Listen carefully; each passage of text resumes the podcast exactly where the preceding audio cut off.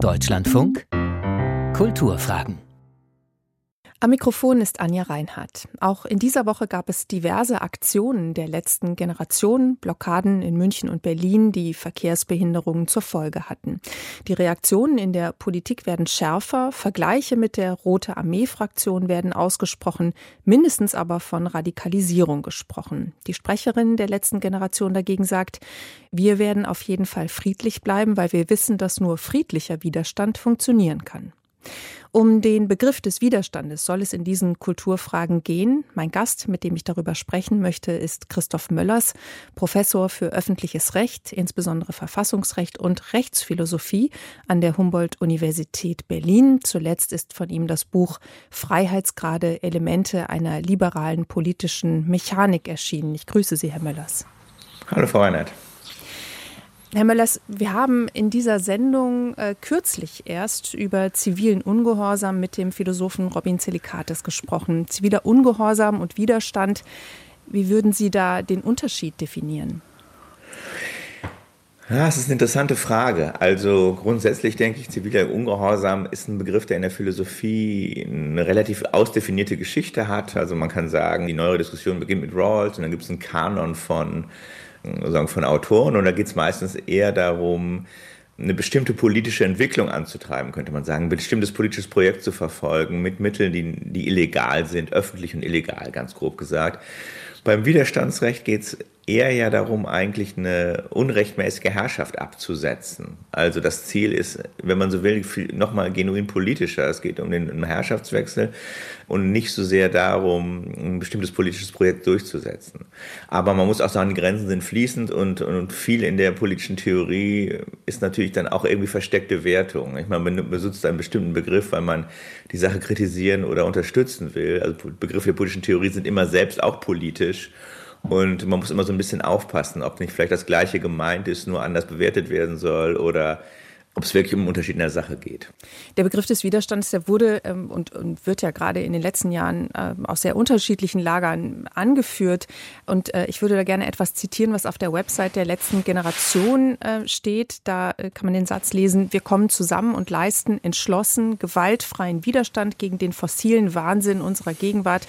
Wir sind der Überlebenswille der Gesellschaft. In welchen Kontext wird hier der Begriff des Widerstandes gesetzt? Naja, hier wird, glaube ich, natürlich klar gemacht, dass mit der Entwicklung namentlich des Klimawandels, der, die wird hier sozusagen identifiziert mit einem, wenn man so will, politisch-ökonomischen Regime, nicht wahr? Also mit der, mit der fossilen Wirtschaft und vielleicht auch mit dem, was dahinter steht an Politik. Und das wird, würde ich schon auch sagen, in, in einer ganz klassischen Art und Weise mit einem, als ein Herrschaftssystem eigentlich erstmal identifiziert, das ein massives Problem kreiert, nämlich den Klimawandel, gegen das man dann aufbegehren muss. Das ist ja ganz interessant, was Sie jetzt sagen mit dem politisch-ökonomischen Regime. Auch diesen Begriff finde ich interessant, weil wir haben seit einem Jahr eine Ampelregierung. Wir haben eine Partei, die an der Regierung beteiligt ist, die ja explizit für den Klimaschutz steht. Mhm. Ist nur in diesem Kontext eigentlich die Verschärfung der Demonstrationen, wie wir sie ja doch jetzt dieses Jahr eigentlich auch erleben, möglich? Also mit, mit eben auch Parteien, die in der Opposition sitzen, die sich vielleicht eher für wirtschaftliche Dinge interessieren und mhm. für wirtschaftlichen ja, Fortschritt. Ist, ja, das ist eine interessante Beobachtung. Das könnte sein. Das, das entspricht vielleicht auch einer Beobachtung, die man auch in der, in der deutschen Geschichte natürlich in den, in den späten 60er und frühen 70er Jahren hat, dass man eigentlich die eigentliche Verschärfung jetzt der, des Linksradikalismus, mit dem ich jetzt die erstmal gar nicht gleichsetzen will, aber jedenfalls eines politischen Projekts, das auch sozusagen mit Mitteln der, mit illegalen Mitteln versucht, im Grunde ja auch Widerstand gegen die Bundesregierung oder gegen die Bundesrepublik zu leisten, dass diese Verschärfung natürlich auch in dem Moment eigentlich so richtig eingetreten ist, als wir eine sozialdemokratische, eigentlich linke Bundesregierung haben. Nicht? Es ist gewisserweise eine gewisse Ironie, dass man den Widerstand gegen, sozusagen gegen Willy Brandt hat oder jetzt gegen eine auch grüne Bundesregierung. Und im zweiten Schritt ist es dann aber auch wieder ganz einleuchtend, weil man natürlich sagen kann, in dem Augenblick, wo diese Alternative regiert, gibt es eigentlich keine, also jedenfalls aus der Sicht, aus der Perspektive derjenigen, die das für sich in Anspruch nehmen, gibt es eigentlich keine weitere Alternative mehr, keine politische, sondern da muss man die Sache in gewisser Weise selbst in die Hand nehmen. Wenn wir jetzt nochmal aus rechtsphilosophischer Perspektive den Begriff des Widerstandes betrachten, dann geht es ja vor allen Dingen darum, dass moralische Prinzipien verletzt werden. Wie lassen die sich eigentlich definieren? Das ist ja so ein letztlich ähm, kein feststehender Begriff, was moralische Prinzipien eigentlich sind. Also beruft man sich aufs Grundgesetz oder wie würden Sie das beschreiben? Naja, wir haben, ich meine, grundsätzlich ist es natürlich, da haben wir eine Menge von Problemen. Es ist, man muss auch erstmal sagen, erstmal ist so eine Beruf natürlich eine politische Strategie. Und dann kann man als Rechtsphilosoph oder als Theoretikerin oder sonst wer überlegen, gibt es dafür eine Rechtfertigung? Aber man sollte erstmal nicht diese Sachen beim Wort nehmen. Ne? Ich sage, man muss erstmal sagen, hier haben Leute eine politische Strategie, weil sie glauben, dass sie innerhalb des politischen Systems keinen Ausweg sehen. Dann würde man natürlich trotz allem immer noch sagen, also würde ich jedenfalls sagen, dass die Berufung auf den Begriff in einem demokratischen System hochproblematisch ist, also auch viel problematischer als in einem nicht-demokratischen System, weil wir immer noch sagen müssen, solange wir hier unter Bedingungen von Mehrheitsbildung und offener Mehrheitsbildung operieren, solange ist es halt auch eine gewisse Form von demokratiewidriger Anmaßung zu sagen, dass das, was Mehrheiten entschieden haben und die Art, wie Mehrheiten regieren, im Grunde unter Berufung auf irgendwelche moralischen Überzeugungen unterminiert werden kann. Ich denke, das ist schon erstmal klar, dass äh, die Frage, in was für einem Regime man lebt, für die Frage der Legitimität von Widerstand gegen so ein System von entscheidender Bedeutung ist. Und dann kann man aber trotzdem noch mal im dritten Schritt fragen, was sind hier jetzt konkret die Mittel und die Ziele? Und ich glaube, es ist dann immer wichtig zu sehen, dass man sich weniger darum kümmert, wie die das jetzt nennen, ob das jetzt Widerstand ist oder auch ziviler Ungehorsam, sondern es ist wichtiger, sich selber ein Urteil darüber zu bilden, unter welchen Bedingungen, sagen man, Illegalität oder, oder sagen Rechtsbrüche dieser Art und Weise vielleicht nicht rechtfertigt, sicherlich nicht juristisch rechtfertigt, aber doch irgendwie erklären kann und vielleicht erstmal auch bessere oder schlechtere Gründe dafür findet, dass es so ist. Und da würde ich sagen, da gibt es natürlich einfach erstmal nur zwei Dinge. Einerseits die Mittel und einerseits die Zwecke. Also bei physischer Gewalt wird man immer sehr zurückhaltend sein und sagen, das ist nicht zu rechtfertigen, vielleicht für Tyrannenmord oder sowas. Und andererseits bei den Zwecken wird man natürlich sagen, ja, okay, also ähm, trotz allem ist natürlich die ganze ökologische Krise, die Klimakrise und die Art, wie wir damit umgehen, hochproblematisch. Und sicherlich ein besserer Grund, sagen wir mal, darüber nachzudenken, als ja, irgendwas anderes, nicht mehr die Behauptung, wir würden hier in einem Besatzungsstaat leben oder sowas. Die Mittel sind ja letztlich auch von hohem symbolischen Wert. Wie würden Sie den denn äh, bewerten? Also es gibt natürlich mehrere Aktionen, aber einmal natürlich das Festkleben und auch das ja, sozusagen die Behinderung des Verkehrs, der für den Klimawandel natürlich auch verantwortlich gemacht wird. Auf der anderen Seite, darüber haben wir in dieser Sendung auch schon mehrfach gesprochen, die Aktionen im Museum. Ja, ich glaube, das Interessante an diesen ganzen Phänomenen, und da, ist jetzt auch der Unterschied wiederum zwischen Widerstand und auch zivilem Ungehorsam gar nicht so groß, ist natürlich, dass man eigentlich keinen einheitlichen Bewertungsmaßstab dafür hat, sondern dass man wahrscheinlich, also ich denke, schon sagen muss, in der Demokratie hat der Maßstab der Legalität selber, also das ist einfach, dass man sich an die allgemeinen Regeln hält, schon irgendwie auch einen überschießenden Wert. Ich weiß, es ist jetzt nicht irgendeine Regel, die irgendwo hergekommen ist und gesetzt wurde, sondern die ist ähm, tatsächlich äh, sagen, demokratisch sanktioniert worden. Das ist schon irgendwie wichtig. Es ist nicht nur reiner Legalismus, da ein Problem zu sehen, sondern hat auch was damit zu tun, dass wir in der Demokratie leben. Und auf einer zweiten Ebene kann man sich die Regeln auch nochmal angucken. Ich meine, wir haben im Verfassungsrecht, das ist ja eigentlich auch nochmal ganz interessant zu sehen, für solche Fragen wie Sitzblockaden etwa ein sehr diverses Meinungsbild. Das Bundesverfassungsgericht ist sich eigentlich selber nie darüber einig geworden, wie es das bewerten will. Es gibt da 4 zu 4 Entscheidungen, 5 zu 3 Entscheidungen, 5 zu 2 zu 1 Entscheidungen. Also es gibt da einen relativ viel Dissens eigentlich auch innerhalb der, der Juristinnen und Juristen. Und dann wird man auch sagen, ja, und, und zu dieser Beurteilung gehört dann natürlich auch tatsächlich, dass man die Mittel sich genau anguckt und auch nochmal guckt, was, was sollen die Mittel. Also, und wenn man sagt, die Mittel sind jetzt nicht beliebig, sondern sie haben einerseits sind sie auf Symbolwert aus und andererseits sind sie auch auf bestimmte Praktiken aus, die hier im Klimafall, wie das Autofahren zum Beispiel, das Problem generieren, dann wird man sagen, ja, okay, das ist irgendwie zumindest ein nachvollziehbarer, politisch-symbolischer Akt, der aber trotzdem erstmal als solcher natürlich nicht unbedingt ein Rechtsbuch rechtfertigt, sondern da müsste man im zweiten Schritt nochmal genauer hingucken. Ich will noch mal auf das moralische Prinzip äh, zurückkommen ähm, mhm. und äh, den Rechtsbruch, der ja auch damit unmittelbar zusammenhängt. Ähm, denn äh, Demokratie ist ja letztendlich, könnte man sagen, auch ein dynamischer Prozess, in mhm. dem immer wieder letztlich austariert werden muss, was sind denn jetzt die moralischen Prinzipien, nach denen wir uns orientieren? Und äh, die sind heute vielleicht anders als vor 50 Jahren. Absolut.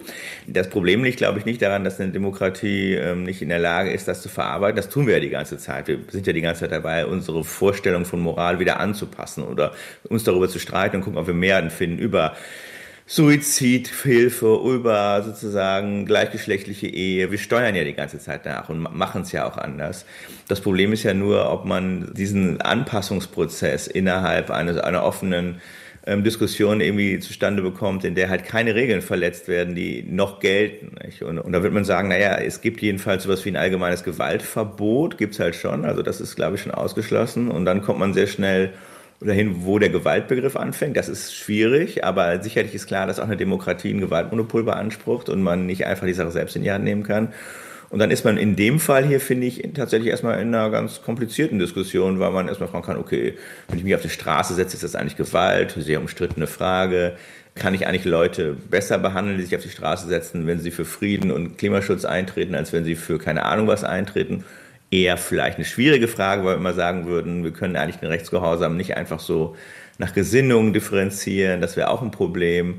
Und dann sieht man, dass die ganze Sache, finde ich, sehr uneindeutig wird. Und, ähm, und das wiederum auch, vielleicht der letzte Punkt, dass natürlich auch so ein bisschen eine Leistung tatsächlich im Klimafall der Klimaaktivistinnen ist, die sich in der Tat schon sehr darum bemüht haben, finde ich, in vielen Fällen gerade an die Grenze zu gehen. Nicht? Also jetzt nicht wild gewalttätig oder wild symbolisch zu sein, sondern gerade zu gucken, wo haben wir eigentlich eine Aktion, die gerade so illegal ist und ähm, die noch was mit unserem Anliegen auch symbolisch zu tun hat das ist kein Grund sozusagen, da nicht irgendwie das Recht darauf anzuwenden, aber es ist erstmal natürlich auch ein Zeichen, dass hier einem, noch relativ subtil dann trotz allem immer noch agiert wird. Nicht? Wie das ja eigentlich in der Tradition des, des zivilen Ungehorsams auch immer war. Man hat immer geguckt, wo ist sozusagen die symbolische Stelle, an die man einsetzen kann.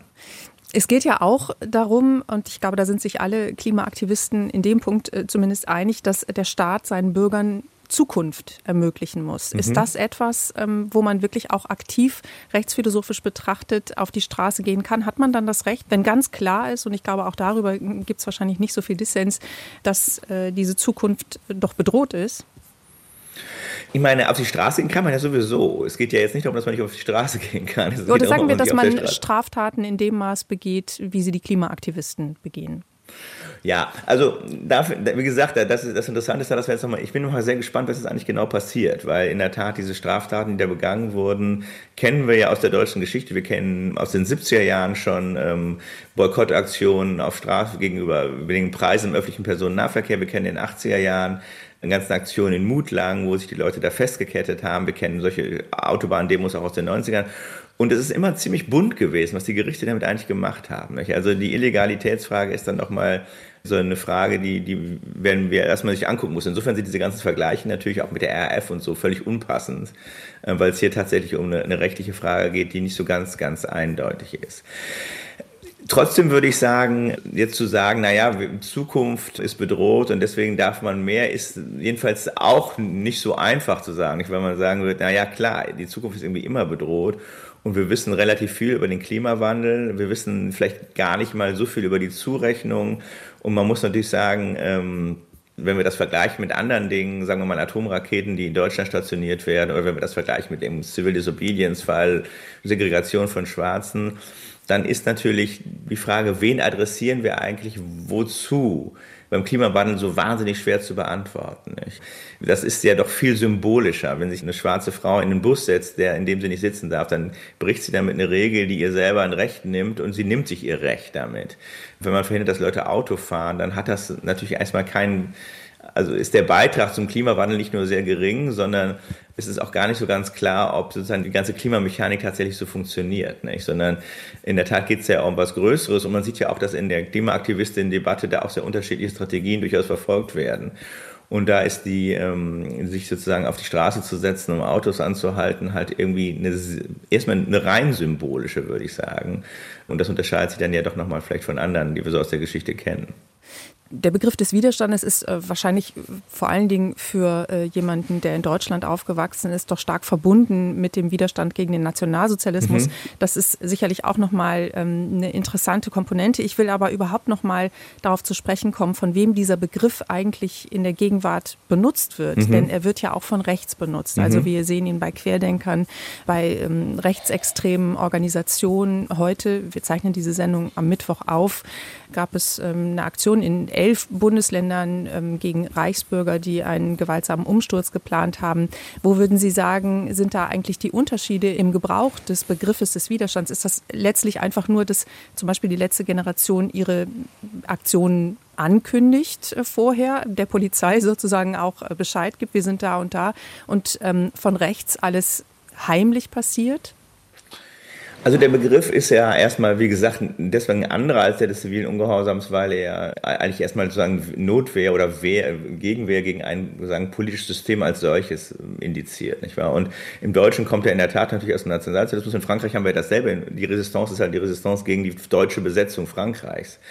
Und im angelsächsischen Bereich ist er ja eigentlich gar nicht so eingeführt. Also Resistance gibt es da auch, aber das hat jetzt gar nicht so einen Klang, man würde das gar nicht sehen. Da würde, man würde immer über Civil Disobedience da reden. Und wie gesagt, als Theoretiker würde ich immer sagen, muss man die Bewegung nicht beim Wort nehmen, sondern muss die Kategorien anwenden. Und da würde ich tatsächlich sagen, sind die Klimaaktivistinnen vielleicht auch nicht so gut beraten, das als Widerstand zu bezeichnen. Das ist einfach kein gutes Wort dafür. Ich glaube, was sie machen würde, fällt eigentlich eher unter die Kategorie des zivilen Ungehorsams. Man hört jetzt nicht, dass sie irgendwie die Bundesregierung absetzen wollen. Und wenn sie das wollten, hätten sie ja wahrscheinlich auch ein politisches Problem ähm, und vielleicht auch noch ein rechtliches. Ja, Sie bewegen also, sich ja eigentlich doch sehr bewusst innerhalb der Grenzen der Demokratie. Ja, und genau das, genau das wollte ich auch sagen. Genau das war der nächste Punkt. Völlig richtig. Ich würde auch sagen, es, sind ja, es ist ja alles sehr, sehr maßgeschneidert auf unsere Ordnung. Nicht? Es sind sozusagen punktuelle sagen, Verletzung an der Grenze dessen, an der Grenze zwischen Legalität und Illegalität. Das passt eigentlich nicht so richtig zu dem Widerstandsbegriff. Bei den Rechtsradikalen finde ich, ist es immer so ein ganz klassisches Schema, so einer, wenn man so will, könnte man sagen, Täter-Opfer-Umkehr, dass viele Rechtsradikale ja einfach die antinationalsozialistische Semantik, die ganze antisystematische Tradition, auch das ja im Grundgesetz stehende, etwas rätselhafte Widerstandsrechte, Artikel 20 Absatz 4, einfach sagen, sich nehmen und umdrehen und sagen, wir sind jetzt die Opfer von was, was eigentlich ist wie der Nationalsozialismus. Das ist eine typische Geste eigentlich von Rechtsextremen.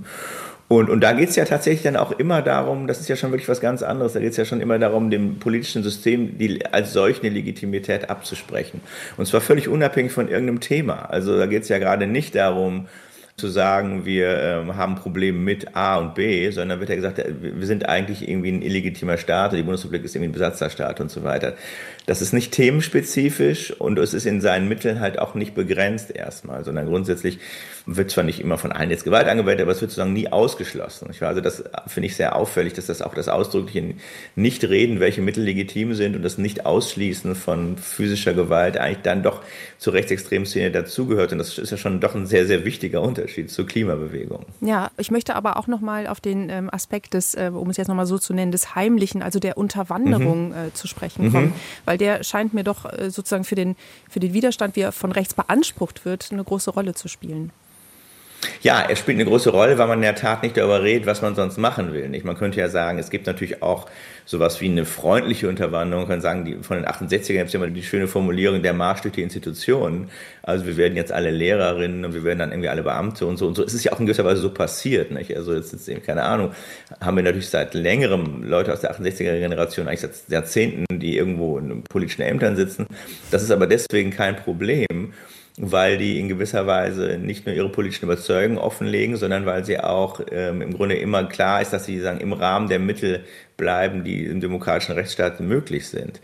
Und das Schweigen über die Mittel scheint mir, ist sozusagen das eigentliche Problem der Unterwanderung. Wenn man offen damit umgeht, was man will, und wenn das sozusagen ein Minimalstandard der ähm, sagen, freiheitlichen demokratischen Grundordnung entspricht, dann muss man natürlich auch Leuten, die irgendwie anderer politischer Ansicht sind, irgendwie das ermöglichen. Aber wenn es darum geht, dass man die, die Ordnung von vornherein komplett umstürzen will, kann man das anscheinend nicht offen tun. Ja, das ist in der Tat ein Unterschied.